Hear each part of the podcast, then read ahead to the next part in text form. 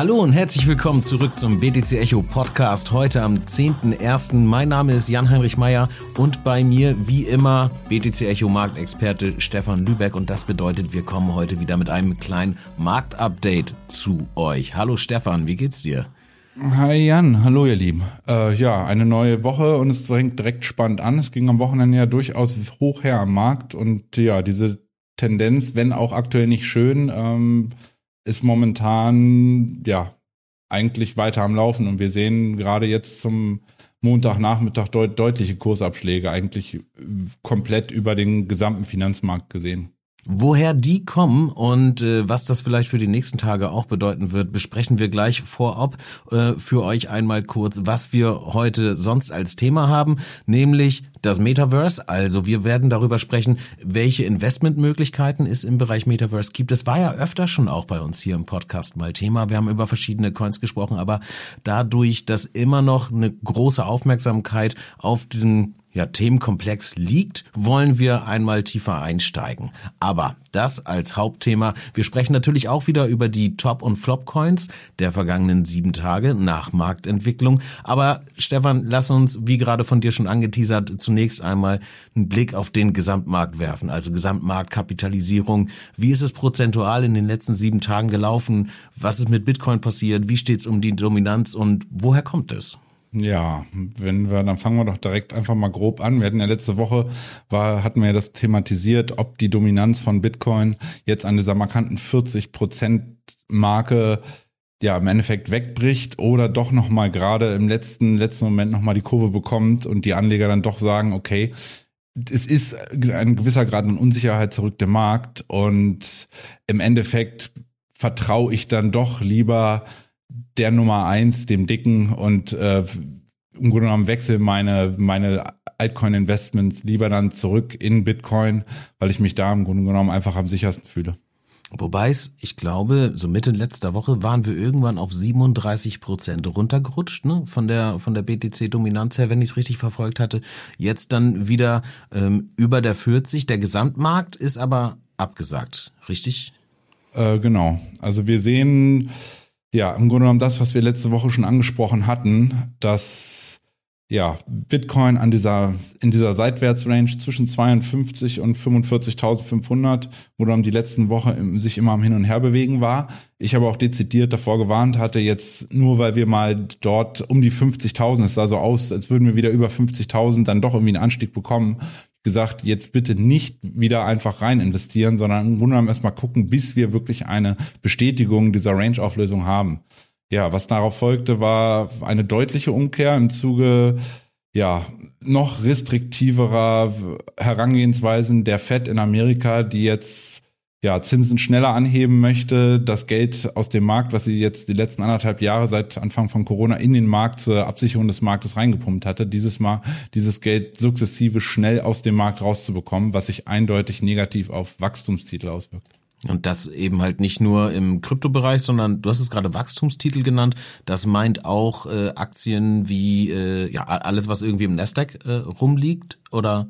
Genau. Also ich sehe ja immer so ein bisschen, ich habe ja schon mal gesagt, dass ich ja den Bereich Krypto eigentlich so ein bisschen als, also zum einen ist es klar Technologie, es ist die Blockchain-Technologie, sprich es fällt sowieso schon mal in den Technologiebereich und es ist eindeutig ein, ein Wachstumsbereich. Sprich, er ist für mich, und ich glaube, so sehen das auch viele institutionelle Anleger in Amerika, ist eher zu werten wie ja, Tech, Tech-Startups, also im Grunde genommen viele Startups in Amerika, die jetzt probieren, in, sozusagen in dem Bereich Internet neue, neue Technologien im Grunde genommen da ja eine Entwicklung hinzulegen oder sich zu etablieren. Und in diesem Bereich wird Krypto auch mit reingerechnet. Ja, eigentlich so grob die, die Bubble der Digitalisierung wahrscheinlich. Ne? Genau, du hast die FED angesprochen. Also ähm, das, das Zinsniveau geht jetzt wieder so ein bisschen auf die Zeit vor Corona zurück. Aber hier vielleicht an der Stelle kurz der Hinweis, am vergangenen Freitag, nämlich dem, oh, was ist denn das dann gewesen? Dem siebten ersten haben David Scheider und unser Chefredakteur Sven Wagenknecht eine Folge im Podcast genau zu diesem Thema aufgenommen. Also wer da vielleicht noch ein kleines bisschen mehr wissen möchte und auch äh, sehen will, wie jetzt die EZB auf die Fed reagiert oder reagieren könnte, einfach mal äh, in der Timeline hier bei Spotify oder Apple Podcast oder wo auch immer ihr uns hört, ein kleines bisschen zurückscrollen. Und Stefan, ich würde sagen, damit lass uns doch das erstmal ad acta legen und einen Blick auf die Top- und Flop-Coins aus den letzten sieben Tagen werfen. Wo fangen wir an? Top oder Flop? Es bietet sich ja an, mal gerade schnell die wenigen Tops abzuarbeiten, bevor wir uns dann auf die Unterseite begeben. Alles klar, let's go. Das erste Ding, ICP, hatten wir neulich schon mal in der Folge drin, ne? waren ja recht stark äh, gestartet, sind dann äh, weit abgerauscht. Du hattest gesagt vorhin 95 Prozent ähm, runtergerauscht, also äh, fast verschwunden eigentlich, wenn man ehrlich ist. Und jetzt mit einem Kursplus von 26,4 Prozent auf den vergangenen sieben Tagen unterwegs. Wie wie würdest du das bewerten? Also delivern die jetzt gerade? Ist da draußen was passiert oder ist es mehr so ein irgendwo musste das Geld hin Thema? Ja, also mit Sicherheit, mit Sicherheit gibt es dafür mehrere Gründe. Also zum einen irgendwann, ob es nur nach 90 Prozent, 95 Prozent oder 97 Prozent ist, irgendwann ist ein bestimmtes Asset einfach mal sowas von ausgebombt, dass erste Anleger überlegen, okay, selbst wenn im Grunde genommen der Internetcomputer jetzt nicht zu allen Höhen aufsteigt, ist es dennoch möglich, dass dieses, ja, im Grunde genommen zumindest mal eine, eine Retracement-Bewegung, also sprich eine, eine, eine technische Gegenreaktion aufweist, die den Internetcomputer oder den Kurs vom Internetcomputer zumindest wieder in Richtung alter Widerstände bringt, äh, ja, wo er im Grunde genommen für letzten, die letzten Wochen irgendwo nach unten durchgerauscht war. Also bis, bisher ist das für mich eigentlich nur ein sogenannter Dead Cat Bounce. Also ich will da eigentlich mehr sehen, bevor ich sagen kann, okay, der Internetcomputer ist jetzt, ist jetzt das Asset, was den Boden, das Tal der Tränen durchschritten hat und jetzt wieder gen Norden zieht und dann bestmöglich womöglich noch den, den Kryptosektor mit hochzieht. Also soweit würde ich nicht gehen. Bisher ist es eigentlich nur eine technische Gegenreaktion.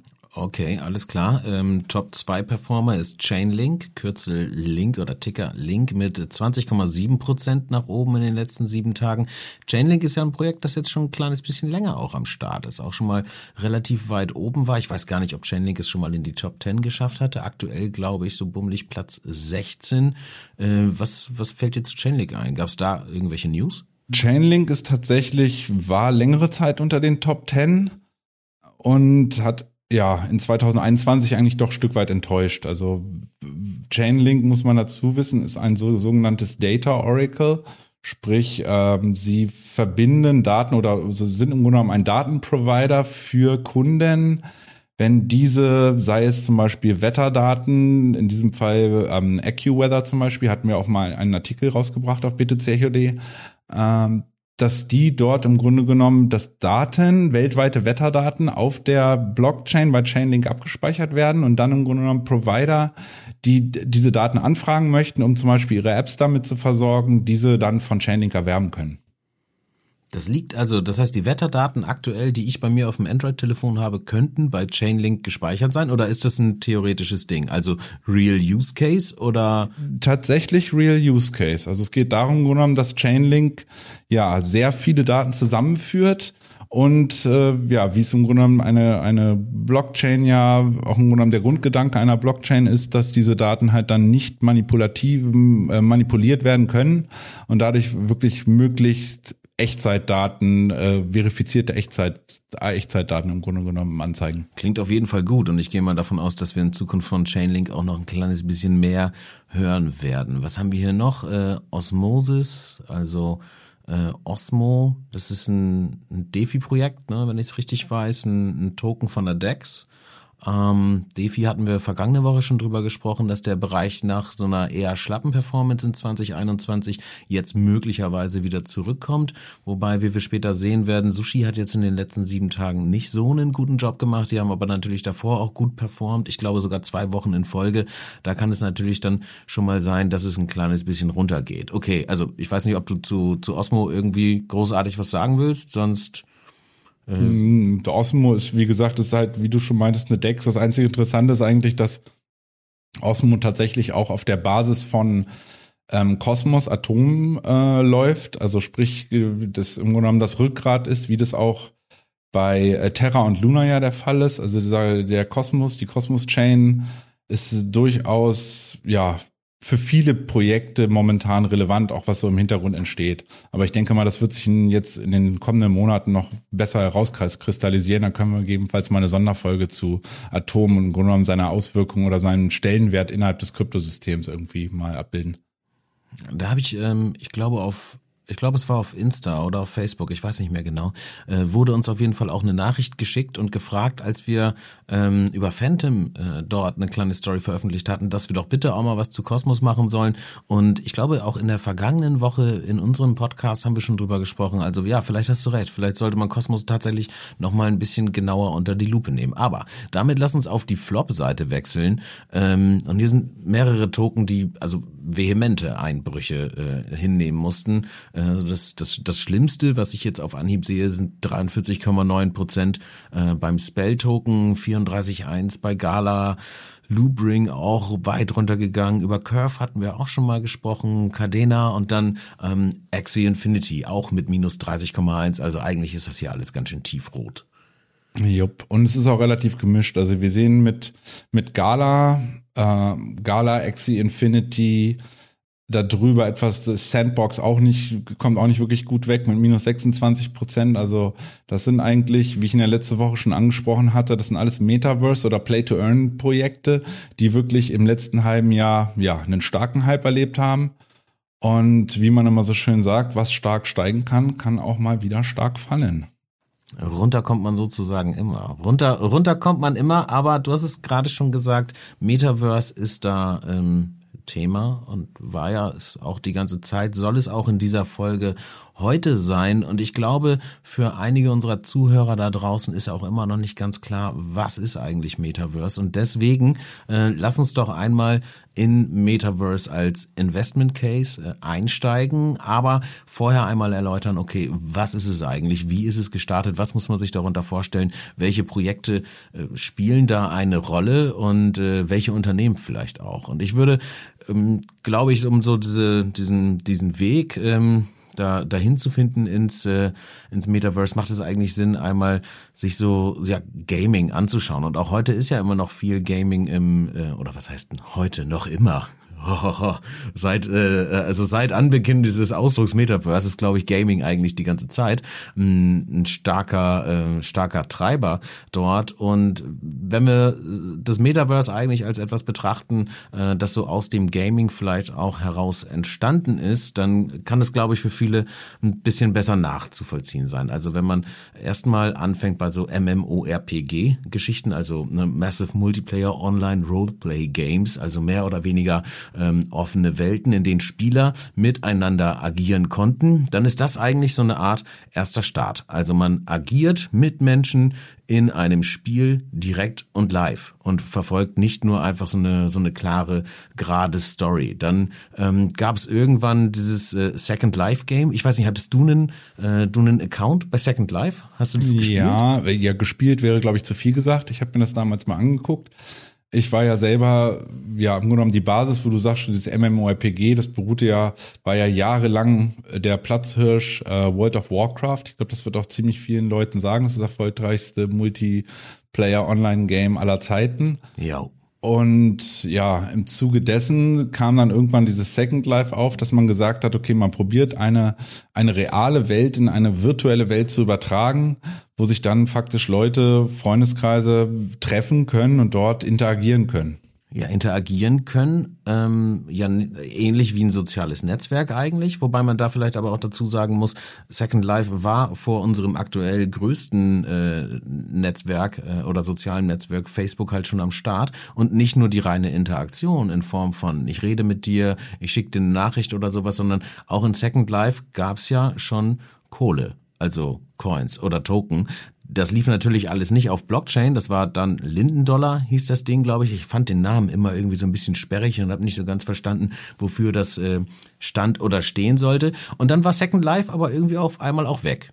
Also so, ich weiß nicht, ob da jetzt noch was los ist, wenn ich es richtig weiß, waren da irgendwas bei 30 Millionen äh, Usern oder sowas, also verglichen natürlich mit dem, was bei Facebook los ist, auch ähm, auch relativ klein, aber trotzdem schon äh, recht viele Leute, die dort involviert waren, aber dann irgendwie von einem äh, Moment auf den anderen, so wie ich es halt von außen verfolgt habe. Ich hatte damals keinen Account, ich war auf MySpace, da war nicht so viel los, äh, glaube ich, aber ähm, dann auf einmal verschwunden und jetzt äh, sehen wir eigentlich wieder so ein neues Aufkeimen oder halt so eine Neuentwicklung ähm, in diese äh, ja teilweise virtuelle Realität, also wirklich mit äh, mit VR oder halt einfach im Browser. Ne? Und ähm, da geht's aber auch tatsächlich immer noch hauptsächlich um Gaming. Ich glaube, was so der größte Unterschied ist ne, zwischen diesen MMORPG-Geschichten und dem, was man jetzt so unter Metaverse verstehen kann, ist halt, dass es nicht ein ähm, ja ein Spiel ist, sondern dass im Metaverse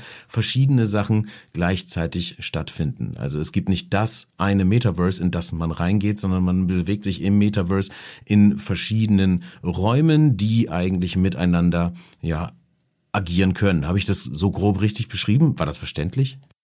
Genau, ja, ein Metaverse, wenn man jetzt mal einfach sagt, man würde die komplette Welt digital abbilden. Bedeutet ja auch, ich könnte digital mir Fußballspiele angucken, ich könnte ins Kino gehen, ich könnte in die Spielbank gehen und dort Roulette spielen. Ich kann mich auch mit Freunden im Café treffen und mich mit denen zusammen dort unterhalten. Ich kann im Grunde genommen einen privaten Raum schaffen, wo ich mich treffe mit Leuten, wo wir dann, ja, im Grunde genommen so, wie würde man am Wochenende zusammen auf dem Sofa sitzen und ein Glas Wein trinken, sich dort im Grunde genommen treffen, gerade in Corona-Zeiten, wo, ja, Leute sich tendenziell weniger sehen, war das im Grunde genommen in den letzten ja, Monaten auch vermehrt eigentlich eine Anlaufstelle für Leute, dass sie ja nach wie vor im Grunde genommen ihre sozialen Interaktionen, die sie normal im echten Leben hatten, sukzessive ins Internet verlegt haben. Was ja überhaupt durch Social Media und Co.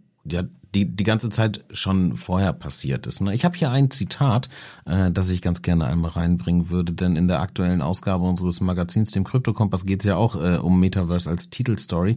Und zwar äh, von Tino Krause, das ist der Country Director für die Dachregion bei Meta, also ehemals Facebook. Und der sagt, ähm, uns geht es nicht darum, den realen Kontakt zwischen Menschen zu ersetzen, sondern diesen über weite Entfernungen deutlich zu verbessern, sei es privat oder beruflich. Und bei Facebook habe ich immer das Gefühl, das muss man dann so ein bisschen mit Vorsicht genießen, denn die sagen eigentlich immer irgendwie tolle, weltverbessernde, weltverändernde Sachen.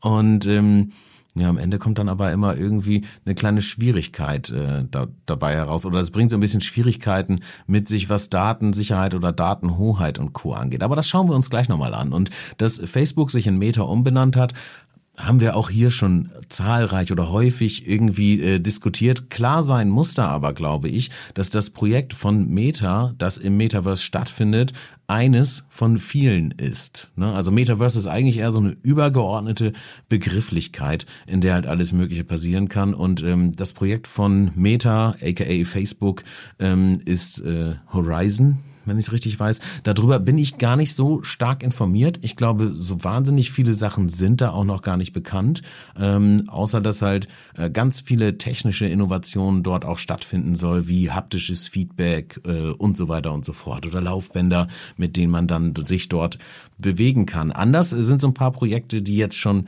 wirklich am Start sind und über die wir ja auch hier äh, schon gesprochen haben, heute auch schon gesprochen haben, beispielsweise eben äh, Decentraland, Sandbox, Axie, ähm, dann gibt's noch ein Projekt, das, das du, glaube ich, was so dein Held ist, ein kleines bisschen, sprechen wir gleich auch noch drüber, aber so um nochmal den signifikanten Unterschied festzuhalten, glaube ich, zwischen dieser MMORPG und Second Life Geschichte. Man hat natürlich dieses Universum, Metaversum, in dem man unterwegs ist, in verschiedenen Welten sein kann. Aber wir haben halt dank NFT zum ersten Mal auch die Möglichkeit, einen Eigentumsnachweis zu machen. Und ich glaube, das ist ein wahnsinniger Treiber. Also sei es jetzt bei Grundstücken im Decentraland oder sowas, die ähm, die gehandelt werden können. Und ich kann mir vorstellen, dass vielleicht auch dieser finanzielle Anreiz bei diesen Metaverse-Projekten, die jetzt halt da sind, den Unterschied machen können zu Second Life. Jetzt habe ich relativ viel geredet. Äh, was meinst du dazu?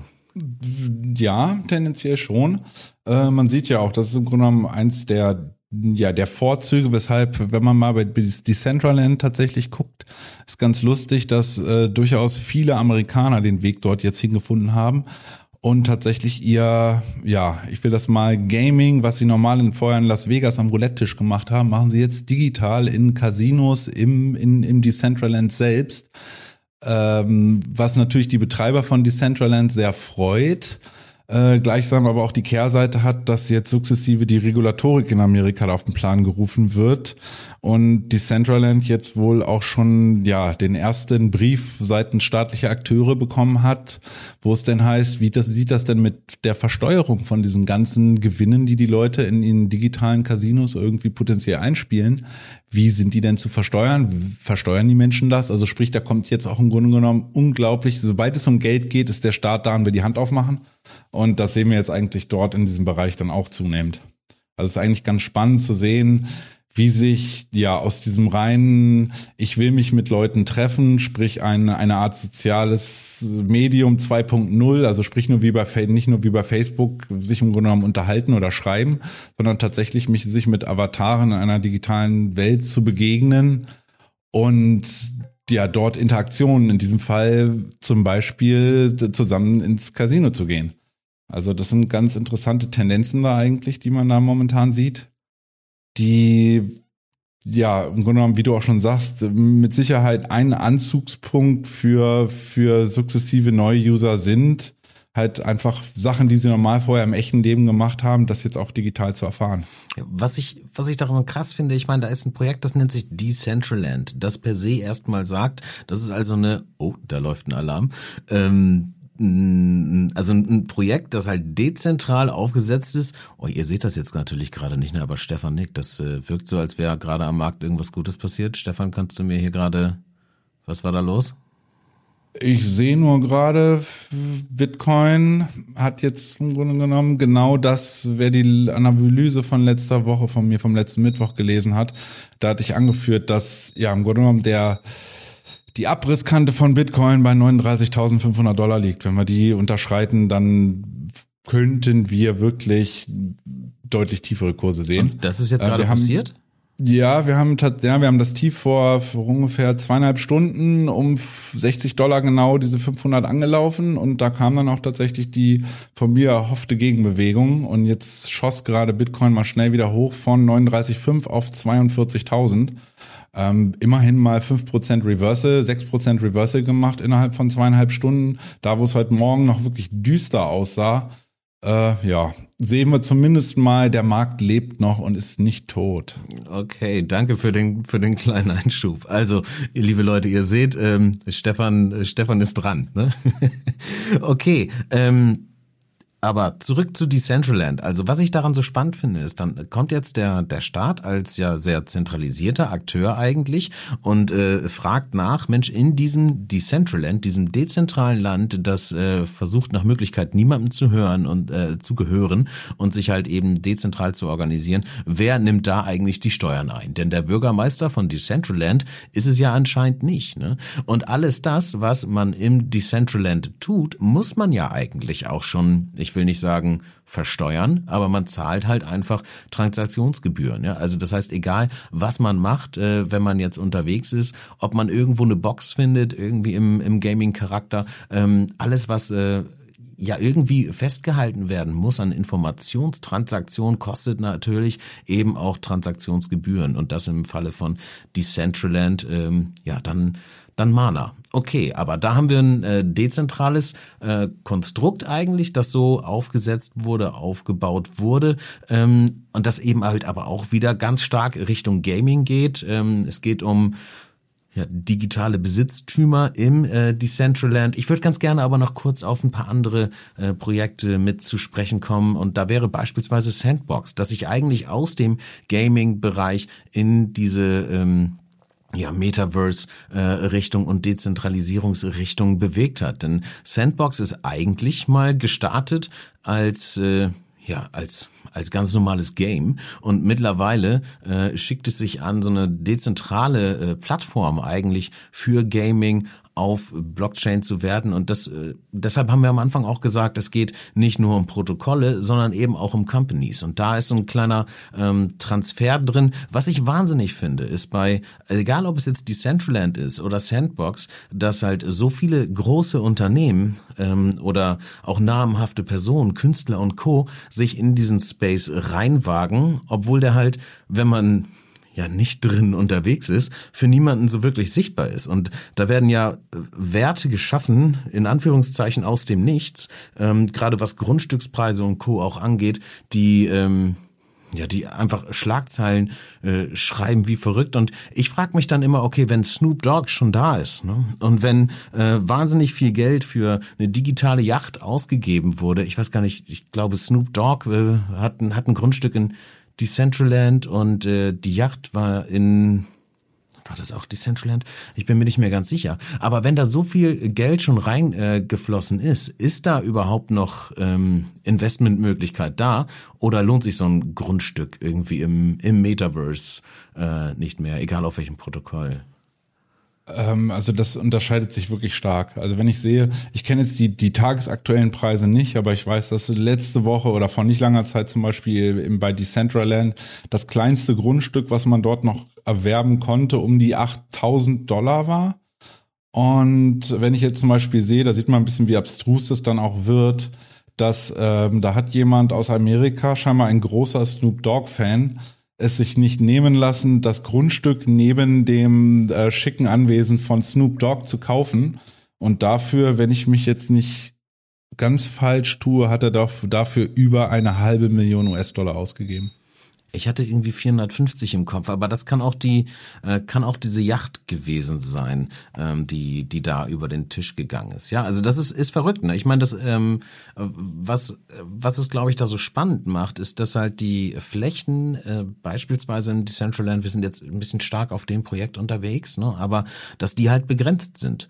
Äh, das heißt, wer dort bauen will oder wohnen will oder ein Projekt starten möchte, der mh, hm, muss sich so ein bisschen ranhalten. Also da herrscht halt auch eine digitale Knappheit dort eben durch die NFTs abgebildet. Und dann haben wir so Unternehmen, äh, die, die dort mit reindringen. Und äh, Samsung, war jetzt gerade kürzlich eine Meldung, hat ein äh, Store eröffnet in Decentraland. Und das hat natürlich Signalwirkung, wenn so jemand dort reingeht, ähm, dann äh, irgendwas Großes war, war noch, hatte ich vorhin noch gesehen. Ach so, New York, also der, ähm, der Times Square ist dort mit abgebildet. Das ist natürlich nochmal irgendwie eine, eine eher, eher eine Mischform, aber immer mehr Unternehmen drängen da rein. Und ich glaube, eine der größten, ähm, ja, größten Meldungen war für mich persönlich auf jeden Fall Disney, oder? Also, dass Disney ins Metaverse will, das hat wahrscheinlich mit Decentraland und Co. nicht mehr so viel zu tun. Die werden ihr eigenes Ding bauen, äh, tippe ich mal. Aber das ist ja schon auch nach Facebook irgendwie eine, eine ganz schöne Ansage und ein ganz schöner Wegweiser. Ja, also wie das am Wochenende kam, haben die tatsächlich irgendwie ein spezielles Patent abgeschlossen. Hintergrund ist wohl, dass sie in ihren Theme Parks in ähm, Florida und in, wo ist der andere? Ich glaube drüben in Kalifornien, in LA und dann zudem der in ähm, Paris natürlich, Euro Disney, dass sie dort vorhaben, im Grunde genommen durch Virtual Reality, also AR, dort Räume zu schaffen und ein ja digitales Disneyverse im Grunde genommen abzubilden. Viel mehr ist leider aktuell noch nicht bekannt. Aber wenn ja große Player wie du schon meintest, Facebook oder jetzt auch Disney praktisch Milliarden in die Hand nehmen, um dort irgendwie was umsetzen zu wollen und rechtzeitig auf diesen Trend aufzuspringen, äh, zeigt das ja schon, dass die Industrie, sag ich mal, die Relevanz oder die, die Potenziale von digitalen Welten zunehmend erkennen. Okay, das heißt also, im Endeffekt werden wir wahrscheinlich eine, eine neue Art und Weise der Digitalisierung sehen. Und genauso wie bei der bisherigen Digitalisierung gibt's bei sowas natürlich auch immer Fallstricke. Also äh, zu den konkreten Investmentmöglichkeiten sprechen wir vielleicht gleich nochmal. Aber mir ist wichtig, dass wir halt bei oder in dieser ja so ein bisschen aufs Metaverse bezogene Spezialfolge vielleicht auch nochmal über das reden, ähm, was so ein bisschen nach hinten losgehen könnte. Weil es ist natürlich ähm, mega, sage ich mal, dass Menschen sich weltweit treffen können, das eventuell in Zukunft sogar mit haptischem Feedback, also nicht nur in einem äh, Google Meet oder Zoom Call oder sowas, sondern sich wirklich gegenüberstehend. Äh, ich habe ähm, haben wir von, von BTC Echo bekommen, so eine Oculus Quest 2 als Arbeitsmittel, um mal so ein bisschen auszuchecken, äh, wie, wie es überhaupt im, in, der, in der VR irgendwie aussieht. Und da habe ich ein äh, Game gespielt, äh, was ja auch so ein, so ein Multiplayer-Teil und da kam halt auf einmal irgendwie einer auf mich zu in so einer Lobby und hat mich da dann festgehalten und mich irgendwie vollgequatscht und das war mega unangenehm für mich. Also ich war erstmal erstmal äh, super geschockt. Wenn ich mir das noch mit haptischem Feedback vorstelle, ist noch krasser irgendwie, weil ähm, die Berührung zwischen zwischen Fremden ähm, ja so im im, im Internet halt pseudonym, das geht schon mal schneller, geht da vielleicht auch schon mal schneller, dass der eine dem anderen irgendwie eine klatscht oder irgendwie sowas, wenn du das dann mit haptischem Feedback hast, aua, aua, aua, ne? Aber ähm, das, das nur so am Rande als so meine erste äh, VR-Erfahrung, auch wenn das nur bedingt mit dem Metaverse zu tun hat. Aber das fand ich schon irgendwie so ein bisschen, bisschen scary, wenn ich mir dann darüber hinaus vorstelle, ähm, was passiert, wenn man sein Leben tatsächlich tiefer in das Digitale äh, reinbringt und damit auch so ein bisschen ja Identität, also wirkliche Identität ins Digitale bringt, dann steht für mich so dieser ganze Datenschutzbereich oder Identitätsraub nochmal ja nochmal auf einem viel größeren Blatt, als es jetzt ohnehin schon der Fall ist. Also wenn jetzt irgendjemand meine E-Mail-Adresse hackt, okay, ja, dann bin ich vielleicht ein bisschen, ähm, bisschen aufgeschmissen, ein bisschen am Arsch und muss mir irgendwie was überlegen. Aber wenn dann auf einmal jemand mit meinem Avatar vielleicht äh, durch die Gegend läuft, also oder ich gescannt im Digitalen und der rennt dann damit los und äh, klaut damit den, äh, weiß ich nicht, digitalen Lamborghini, whatever, ähm, das stellt mich dann schon irgendwie nochmal auf vor ein, vor ein krasseres Problem. Also ich glaube, das fühlt sich auch emotional dann nochmal einfach heftiger an. Ich glaube, da werden wird es jetzt in, in, näherer Zukunft, wenn sich das dann alles sukzessive entwickelt, äh, ja mehrere oder unterschiedliche Entwicklungen geben. Also man kann sich sicher sein, äh, dass man, wenn man das Metaverse von Facebook selber spielt, äh, macht, bezahlt man wie eh und je mit seinen Daten. Das ist ja auch das, was man eigentlich tut, wenn man Facebook und Co. nutzt. Ähm, inwiefern das, ja, diese ganze Datenschutzproblematik, wo wir auch wie Europäer oder wir Deutschen speziell ja großen Wert drauf legen, wie die Firmen das dann umsetzen und wie auch wiederum der, der Gesetzgeber in irgendeiner Weise probiert dort Schranken zu setzen, um auch die, die, ja, die Stück weit die Anonymität oder den Datenschutz seiner, der, der User oder der deutschen Bürger in diesem Fall zu gewährleisten.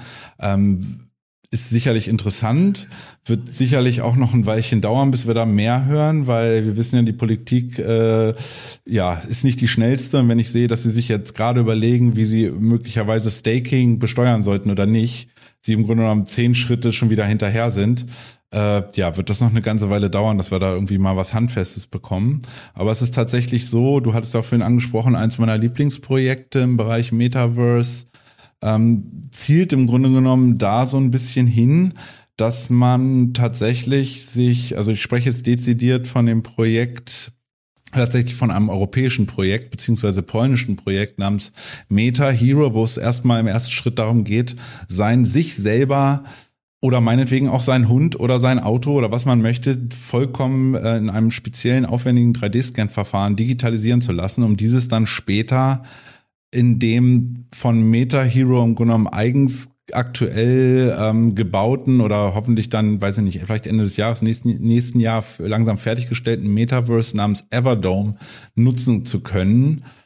Und da ist es jetzt so, dass die im Grunde genommen dieses anzuschieben, dass Leute sagen, okay, ich lass mich mal scannen für zukünftige Metaverse-Projekte oder ich möchte in diesem ja, Everdome später, wenn das dann startet, rumlaufen, bieten die eigentlich Anreize, ich glaube, für die ersten 100.000 Leute, die sich scannen lassen, dass die ihren Scan für umsonst bekommen, dafür dann aber die Rechte abtreten, im Grunde genommen an ihrem Avatar, an die Firma, die dafür dann, ja, ich sag mal, potenzielle Interessenten, die sei es Werbung schalten wollen, sei es irgendwelche Interaktionen in einem Metaverse machen wollen, im Grunde genommen diese Avatare dort dann ja kaufen können sozusagen oder mieten können, um zum Beispiel ja im Grunde genommen preislich zu sparen, um nicht mehr wirkliche Schauspieler beisp beispielsweise anmieten zu müssen, um irgendetwas zu produzieren, sondern das dann faktisch wirklich mit den Avataren, mit den gemieteten Avataren von ja, ich sag mal, sämtlichen Privatnutzern, die, die dieses freigegeben haben, halt zu ermöglichen und dann im Grunde genommen selber Kosten zu sparen und gleichsam, ja, im Grunde genommen auf diesem sehr heterogenen Pool von äh, digital gescannten Personen und äh, Tieren mitunter auch zugreifen zu können. Ich, als du das gerade angefangen hast zu erzählen, habe ich mich erstmal gefragt, okay, wie wird das mit dem Scan laufen? Also, aber wenn die da sozusagen die Kosten übernehmen, alles klar, da braucht es ja wahrscheinlich irgendwie eine, eine, eine technische Schnittstelle, um dann diesen Avatar komplett reinzubekommen. Als nächstes frage ich mich, ähm, wie, wie umfangreich ist denn dieser Scan? Also stecken da biometrische Daten mit drin? Ist da ein Iris-Scan dabei oder Fingerabdruck oder irgendwie sowas in der Richtung? Und ähm, dann die dritte, eigentlich spannendste Frage, würdest du das machen lassen? Ich bin tatsächlich am überlegen, also es wird wohl so sein, dass wenn das dann im Grunde genommen diese diese Scanner, die sollen weltweit aufgestellt werden. Ich glaube momentan ist von zwölf die Rede. Die ersten werden jetzt gerade aufgestellt. Die ersten Menschen wurden auch schon schon gescannt. Jetzt ist es so, dass, ja, wenn das im Grunde genommen breitflächig verfügbar ist, soll so ein Scan wohl um die 200 Euro kosten. Also sprich, wenn ich mich scannen möchte und dann mich als NFT im Grunde genommen in, als einer NFT-Basis dort habe, um mich meinetwegen auch später, also gedacht ist es, dass es ja, perspektivisch nicht nur bei Everdome selbst, also sprich bei dem eigenen äh, Metaverse, äh, nutzbar werden soll, sondern tatsächlich auch man sich in andere Metaverse mit seinem eigenen Avatar dort ja reinbringen oder per Schnittstelle im Grunde genommen dort reinbeamen kann. Äh, Finde ich schon interessant, dass ich nicht immer nur ja einen von fünf Charakteren, die mir das Spiel vorgibt, auswählen kann, sondern tatsächlich sagen kann, ich renne da so rum, wie ich bin und äh, schäme mich dafür nicht und zeige einfach, dass ich im Grunde genommen ja mich mit meinen Freunden, so dass ich auch, wenn ich da rumlaufe auf der Straße, meine Freunde auch so direkt erkenne. Also dadurch, dass wenn nun mal ja jeder in seinem digitalen Ich unterwegs ist. Okay, ja.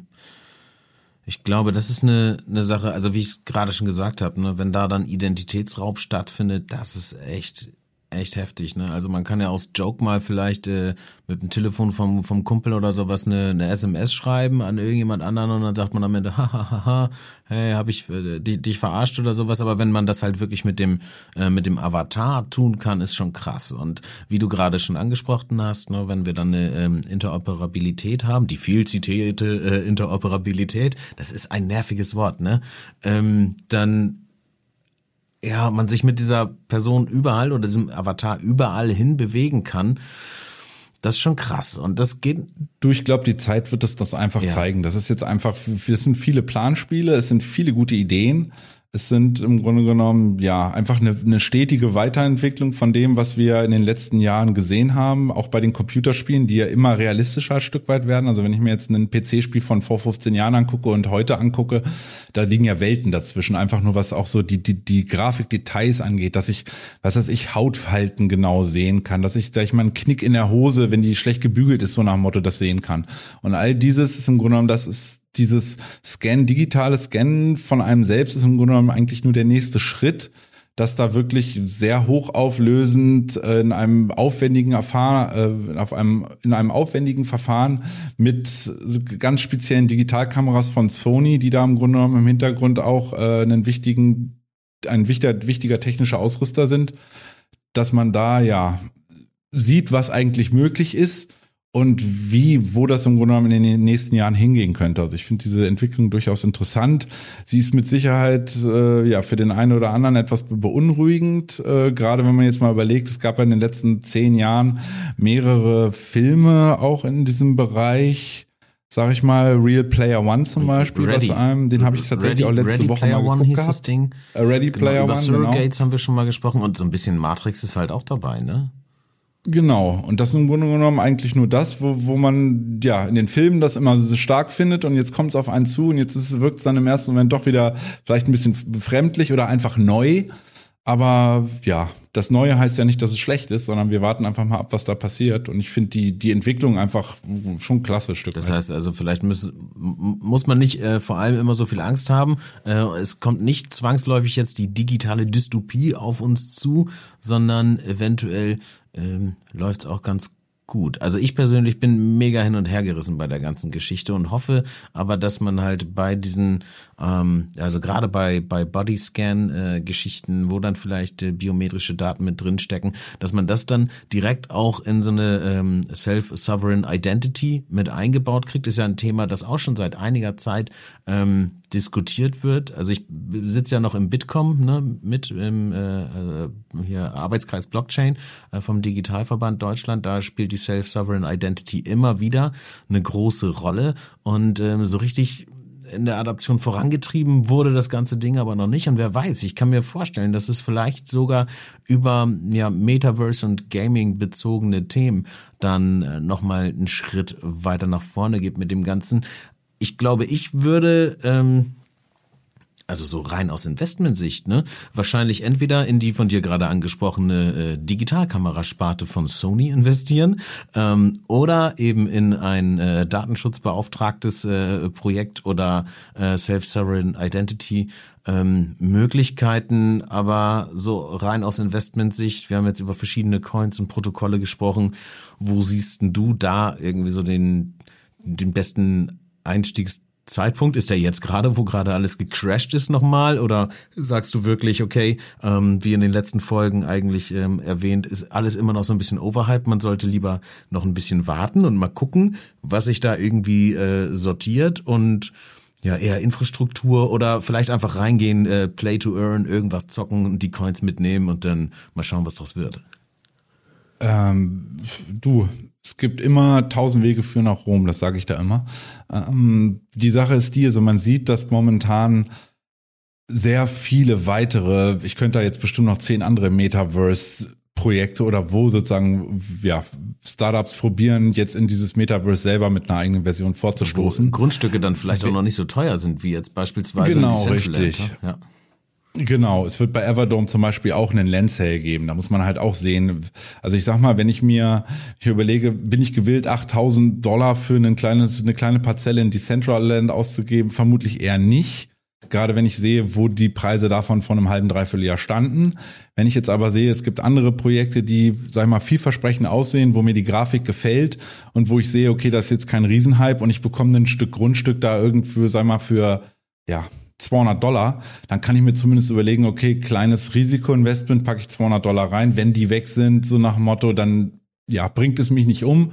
Aber jetzt, äh, ja, große Summen, gut für jedes individuell, was eine große ja, sagen Summe wir mal einen Kleinwagen aber oder so. Also so, so, so wollte so ich gerade sagen, wenn ich anfange, einen ja. Kleinwagen auf einen für ein digitales Stück Land, was äh, in, in einem halben Jahr rein theoretisch nichts mehr wert oder kaum noch was wert sein kann, finde ich finde ich schwierig.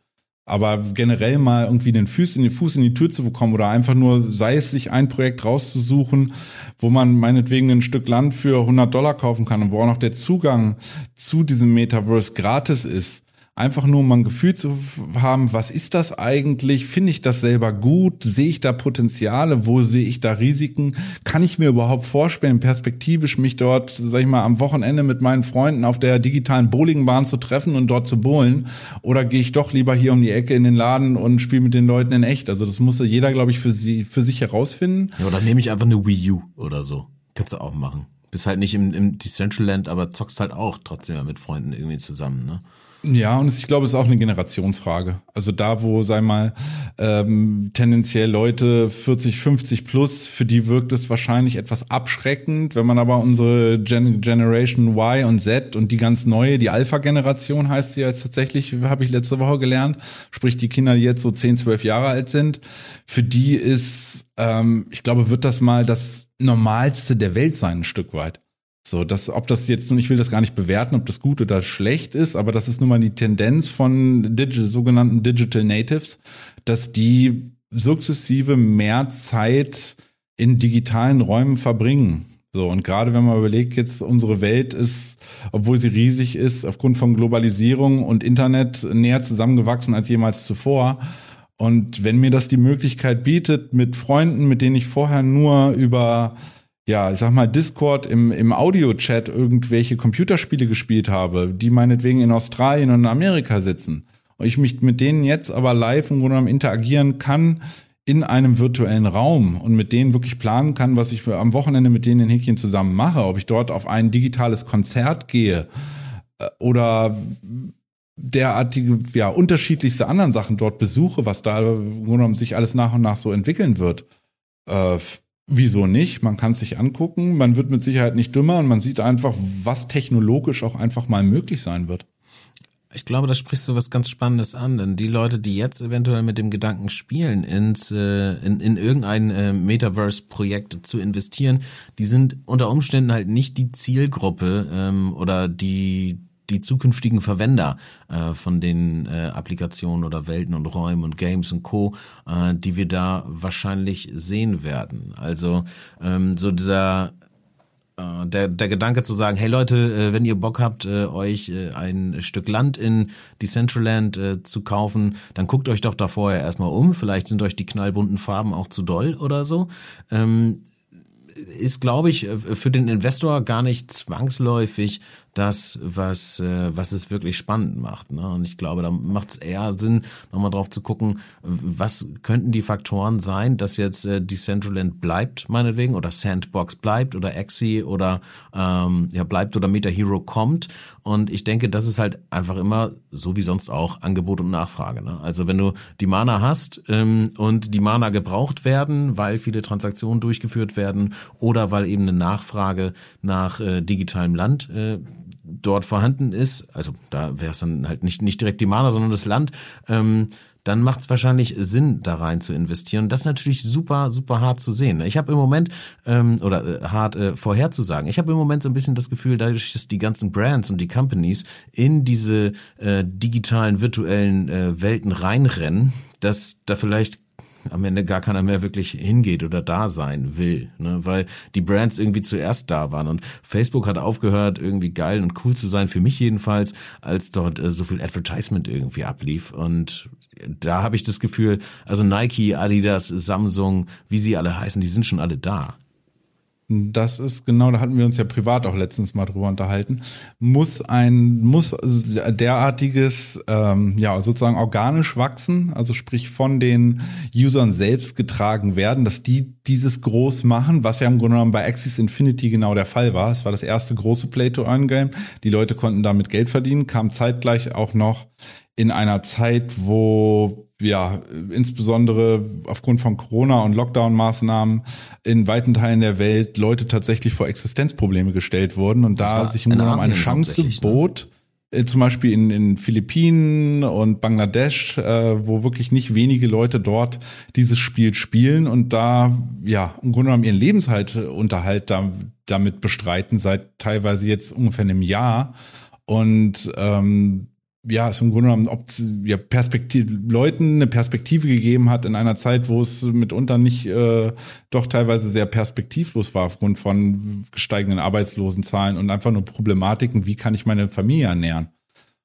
Und da muss man einfach, glaube ich, sagen, welches Metaverse auch jeder sozusagen für sich gut findet, hängt auch ein bisschen davon ab, auf was man einfach steht. Also mag man diese Comic, diese Comic-Optik, ähm, oder mag man im Grunde genommen diesen nächsten Schritt gehen, dass etwas dann doch wieder mehr aussieht, so im Grunde genommen wie die echte Welt und ja, im Grunde genommen ein Stück weit erwachsener ist. Also ich, ich mag auch sozusagen, wenn ich mir ähm, Axis Infinity oder äh, Sandbox angucke, ist es ganz nett, aber es ist dann halt doch ziemlich Comic. Es ist die Frage, wann bin ich dort dem überdrüssig und kann dieses ganze, wie du schon meinst, dieses ganze hellgrelle, farbige alles nicht mehr sehen und wünsche ich mir dann doch was, was ein Stück weit ja einfach erwachsener aussieht und wo auch die Charaktere, die da rumlaufen, ja ein digitales Abbild von uns, also dem Menschen sind.